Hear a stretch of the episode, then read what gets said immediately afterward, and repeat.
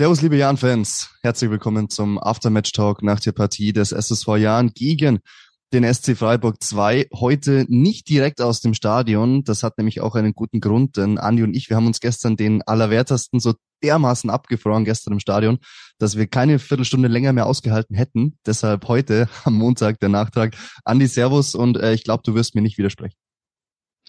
Also auch von mir Servus und ja, immer sagen, ich friere heute noch. Aber äh, der Robert würde sagen, war gediegenes T-Shirt-Wetter. T-Shirt-Wetter oder nicht, sei es drum, am Ende waren es drei Punkte, 3 zu 2 Sieg für den SSV Jahren, aber das Ganze, ähm, man hat es gemerkt, von Minute 1 bis 90, auch davor und danach, ähm, Zeichen einer ganz schwierigen Situation. Wir haben es auch gestern schon des Öfteren thematisiert, wollen das auch jetzt noch mal kurz tun. AG Mangdiavusi, es gab einige Aktionen, alles lief gedämpfter ab. Im Stadion wurde die Aufstellung der Mannschaft dezenter vorgetragen als sonst. Zum Schluss gab es noch die persönliche Playlist von Agi in der 24. Minute, noch eine Aktion zu seinem Ehren, der Nummer 24 plus Schweigeminute, alles drum und dran. Es war komisch, so nenne ich es mal, Andi. Ja, absolut. Also es war schon eine recht, ja, ungewöhnliche, fast schon gespenstische Stimmung, sage ich mal, zum Einstieg. Ähm, vollkommen richtigerweise natürlich auch, also irgendwo ähm, der Situation vollkommen angemessen. Ich glaube, man hat versucht, einen, einen Weg zu finden, ja, in diesen schwierigen Tagen oder in dieser schwierigen Situation überhaupt einen Gang, gangbare Lösung zu finden. Und wir haben uns nach dem Spiel auch darüber unterhalten. Ich finde, man hat das ähm, im Umfeld sehr gut ähm, ja, angenommen und hat das eigentlich ja, bestmöglich umgesetzt. Also auch von Vereinsseite großes Lob. Man hat wirklich ähm, versucht, diesen Spieltag, den es halt dann auch irgendwo gebraucht hat oder den es dann spätestens ja nächste Woche auch gegeben hätte, von dem her hätte man es vielleicht auch unnötig dann rausgezögert. Ähm, ich glaube, man hat wirklich die best, den bestmöglichen Weg gefunden, ja, das Ganze zu verbinden. Damit der Schwenk zum Sportlichen. Ähm, man hat sich ja entschieden, in gemeinsamen Austausch mit der Familie von Agidia Wussi, dass dieses Spiel zu seinen Ehren stattfinden soll. Das ist dann auch passiert, brauchte eine Abtastphase beiderseits. Dann kam der Jan aber besser in die Partie, bis dann nach 34 Minuten diese knifflige Situation im Strafraum war. Berka Yilmaz gegen Conny Faber. Wir hatten ja jetzt schon die Gelegenheit, das Ganze uns anzuschauen. Also für mich ist es eine 50-50-Situation, beide so bisschen gegen den Ball, beide bisschen auf den Fuß, aber natürlich dann das Glück auf unserer Seite und Elias Huth, keine Chance für Jantunen nach diesem Elfmeter. Nee, den hat er tatsächlich sehr abgeklärt da ins Dreieck genagelt. Und äh, der Trainer von Freiburg hat es ja im Nachgang im Interview auch gesagt, ja, 50-50 trifft es da recht gut. Hm, er hätte dann natürlich, liegt aber in der Natur der Sache, es so gesehen, dass man ihn dann vielleicht nicht unbedingt pfeifen muss. Und ich glaube, der ja, gemeine Jan-Fan sieht es genau andersrum und wird sagen, okay, den kann man dann aber trotzdem auch mal pfeifen. Und Elias Huth daneben ganz souverän, auch eher Jan untypisch, souverän Elfmeter zu verwandeln, aber wir haben es natürlich gerne genommen. Und noch lieber dann fast keine drei Minuten später war es Dominik Kota nach einem Freistoß von Tobi Eisenhut. Standardstärke war ja auch schon zu Zweitliga-Zeiten immer ein großer Punkt beim SSV und die scheint man jetzt auch wieder gefunden zu haben. Die scheint man gefunden zu haben und hervorzuheben ist da natürlich eben Tobi Eisenhut, der ja auch schon äh, gegen Dresden der Mann war, der das entscheidende Tor dann vorbereitet hat mit seiner Ecke und jetzt wieder mit diesem Freistoß, den er da wirklich sehr gefährlich vors Tor geschlagen hat. Der wäre wahrscheinlich auch direkt reingegangen, wenn nicht Kota noch eingesprungen wäre, weil der Torhüter natürlich ja auch gar nicht wusste, wie er damit umgehen soll. Also solche Bälle sind auch irgendwie eklig für, für den Torhüter und ja, das macht er schon sehr gut. War auch nicht der das einzige gefährliche Standard, den er da geschlagen hat. Also da gab es dann tatsächlich äh, im weiteren Verlauf ja noch mehrere Aktionen und noch mehrere wirklich gefährlich geschlagene Ecken. Also das ist dann schon ein probates Mittel, das uns auch ein bisschen durch die Saison trägt. Dominik Rother war es dann schlussendlich, der noch irgendwie Außenriss oder irgendeinen Teil vom Fuß noch dran hatte an diesen Eisenhut-Freistoß und damit das äh, 2 zu 0 Dominik Rother ohnehin so etwas wie der Mann des Spiels, da kommen wir gleich noch drauf.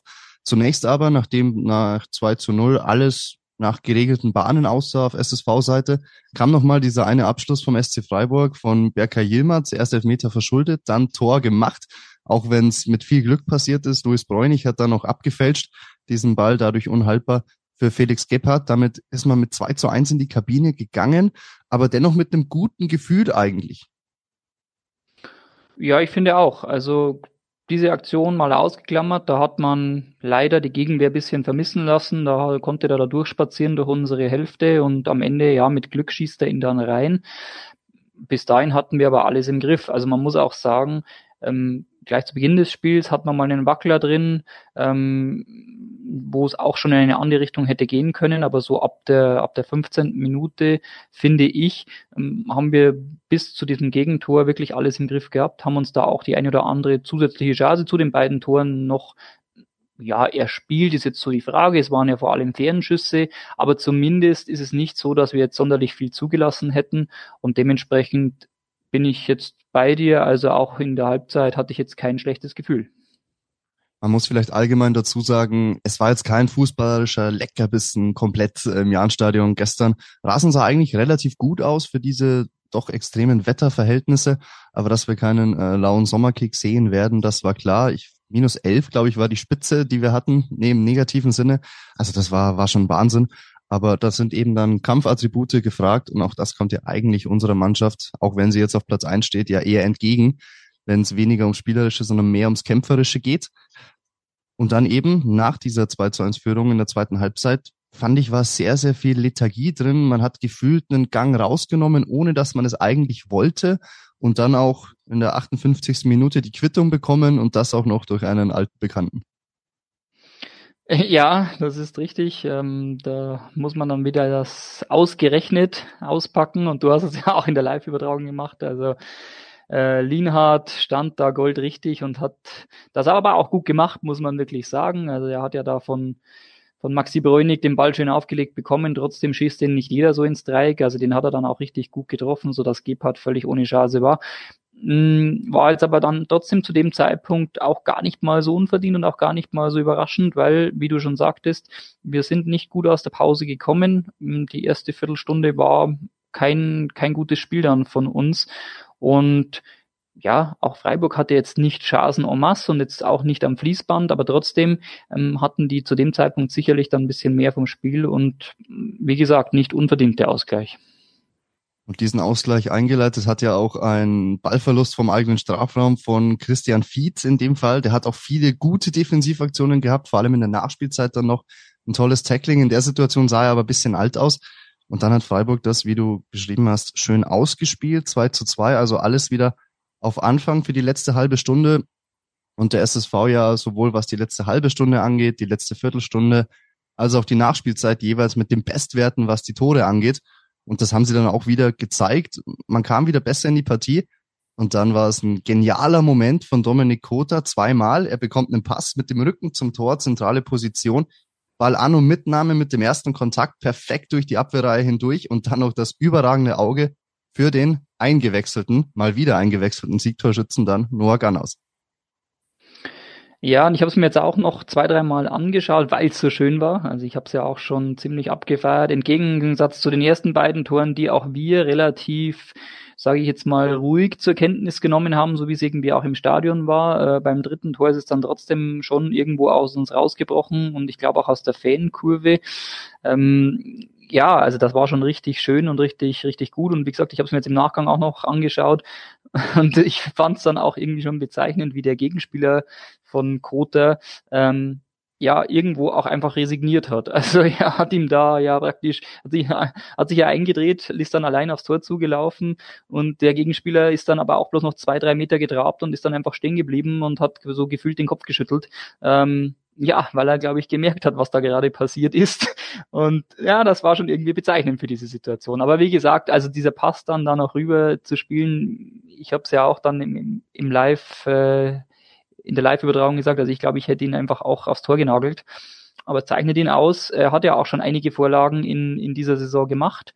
Ähm, hat auch schon ein paar Buden gemacht und von dem her, also der spielt schon auch eine richtig gute Saison und die hat er jetzt hier in dem Fall mal wieder gekrönt vor dieser Partie vier Tore, sechs Vorlagen. Jetzt sind wir quasi bei fünf und sieben, beides Topwerte beim SSV. Definitiv einer, der in dieser Spielzeit seinen Stempel aufdrückt und einer der Hauptgaranten dafür, dass der SSV ganz oben steht. Und wenn wir da offensiv von dem Garanten sprechen, dann denke ich, müssen wir auch von Felix Gebhardt sprechen, der gestern auch wieder ein paar tolle Dinge rausgeholt hat. Und es knapp natürlich nicht das achte zu Null Spiel war, aber siebenmal schon zu Null zu spielen in den ersten 17 Spieltagen, also mehr als eine Bank, kann man da nicht sagen. Vollkommen korrekt. Und dann muss man aber auch dazu sagen, äh, das verdient er sich dann auch. Er hat dann das Glück des Tüchtigen, denn wir können ja dann auch noch schon noch, äh, müssen wir nicht verheimlichen, hat ja jeder auch gesehen, dass wir in der 88. Minuten unglaublich viel Glück hatten, ähm, als wir beim Stand von 3 zu 2 dann nochmal den Schuss auf unser Tor bekommen, auch von einem alten Bekannten von al Das hätte ja dann super gepasst, wenn der dann auch noch getroffen hätte. Aber da hat er dann der eigene Mann was dagegen und dann schießt er auf der Linie den eigenen Mitspieler an, sowas habe ich auch selten gesehen. Hat mich ein bisschen sprachlos hinterlassen und ähm, ja, da hat dann Gebhardt, da hätte er nichts machen können bei dieser Situation und da hat er dann auch das Glück des Tüchtigen, dass er da dann nicht hinter sich greifen muss. Summa summarum, nachdem man diese Situation überstanden hat, die ja nicht die einzige war in einer doch dann wieder turbulenten Schlussphase. Es war zwar die größte, aber nicht die einzige. Unterm Strich muss man sagen, ähm, vor allem in Anbetracht der Umstände Kategorie Arbeitssieg, nicht mehr, aber auch nicht weniger. Richtig, ähm, aber man muss das dann auch so mitnehmen, denn ähm, Spiel gegen den Tabellenletzten ist jetzt selten ein Spaziergang. Ähm, Freiburg ist, glaube ich, äh, auch kein normaler Tabellenletzter. Das haben wir gestern auch ausführlicher schon thematisiert. Also die, die haben schon auch eine Idee, was sie spielen wollen und von dem her ähm, ist das schon schwer genug. Ähm, minus 11 Grad, damit muss man auch erstmal auf so, auf so einem Geläuf dann klarkommen. Ja, und dann haben wir die Geschichte um Agi Diabusi, äh, die das alles nochmal in ein ganz, ganz besonderes Licht drückt und ähm, wo man sowieso überhaupt nicht von einem normalen Spiel sprechen kann. Im, man hat es im Nachgang ja auch gehört, also ich glaube, Geipel hat auch gesagt, letztendlich ähm, wäre ihm an diesem Tag irgendwie das Ergebnis auch scheißegal gewesen. Und ähm, ja, sie wollten es halt spielen, sie wollten irgendwie einen ersten kleinen Schritt zurück zur Normalität finden. Ähm, dass es dann tatsächlich sogar noch drei Punkte gibt, ist natürlich irgendwie ja ein, ein schöner, ein, eine schöne Randnotiz, die kann zum bis Saisonende auch sehr, sehr wichtig sein. Ähm, ja, gestern war es natürlich nicht der wichtigste Punkt des Tages, das ist auch klar.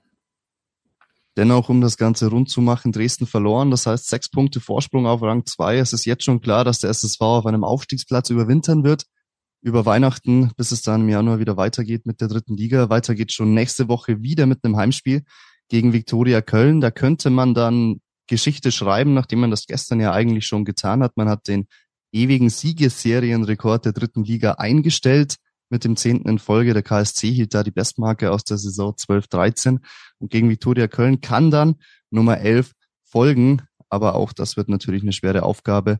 Aber ich schließe mich äh, nochmal ausdrücklich an. Es war ähm, bemerkenswert, wie die Mannschaft mit der ganzen Situation umgegangen ist. Auch die Fans, auch die Verantwortlichen. Ähm, wir haben gestern uns auch mal ähm, darüber unterhalten, es gibt da eigentlich kein richtig und äh, nur ein falsch, wie man das machen kann, damit umzugehen. Aber ich finde, da wurde vieles richtig gemacht gestern. Das glaube ich, kann man absolut so unterschreiben. Und ähm, ja, es wird trotzdem spannend zu sehen sein, wie sich das Ganze jetzt entwickeln wird. Also wie gesagt, es gibt ja auch einfach keinen wirklichen Erfahrungswert, sage ich jetzt mal. Also das ist einfach wirklich eine ganz, ganz, ganz besondere und ganz, ganz schwierige Situation. Und es wird jetzt unabhängig auch von diesem Sieg gestern, wird es trotzdem spannend äh, zu sehen sein, ja, wie die Mannschaft jetzt auch bis zur Winterpause vor allem noch damit umgeht, ja, und was dann danach passieren wird. Drei Spiele werden das noch sein. Die angesprochene Aufgabe gegen Viktoria Köln. Dann fährt man noch nach Saarbrücken und zum Schluss an einem Dienstagabend noch nach Unterhaching. Dann gibt's die Weihnachts-Winterpause. Schwieriges Ding gestern, 3 zu 2 Arbeitssieg und ähm, last but not least das Wichtigste, ähm, Ruhe in Frieden, Agi Diawusi. Freiburg übers Zentrum, langer Ball in Richtung Bräunig. Ballas da mit dem Fehler. Riesenchance für Maxi Bräunig und Gebhardt. Boah, was war das denn jetzt? Der verliert zunächst selbst die Orientierung, Felix Gebhardt. Und ist aber dann zur Stelle, kann dieses Ding noch entschärfen. Was eine Aktion. Nächste Kugel kommt geflogen. Diesmal packt Gebhardt zu. Jetzt ist er bei Jantunen. Oh, Riesenfehler von Jantunen. Und jetzt die Möglichkeit für Feed. Wird geblockt, wird geblockt. Da ist am Elfmeterpunkt. Dachte ich, er kommt frei zum Schuss, aber da wirft sich ein Freiburger rein. Der hat sich jetzt auch mächtig wehgetan bei dieser Angelegenheit. Und Freiburg macht es analog über die rechte Seite, aber auch da der Fehlpass von Bauer an die Geil betreibt mit Fied, der das Spiel verlagert auf die Rechtsverteidigerposition. Conny Faber, der hat Zeit zum Flanken. Geht nochmal, sucht den Doppelpass mit Kota. Dann kommen beide zu Fall. Und es gibt Elfmeter. Erst winkt er ab. Eckermann nach diesem Duell. Aber dann zeigt er dennoch auf den Punkt Ja, nach diesem Zweikampf mit Berkay Yilmaz. Und es gibt tatsächlich jetzt den Elfmeter, 34. Minute, Elias Huth. Der hat, wenn ich mich richtig erinnere, in Ingolstadt getroffen. Vom Punkt. Das war sein erstes Saisontor.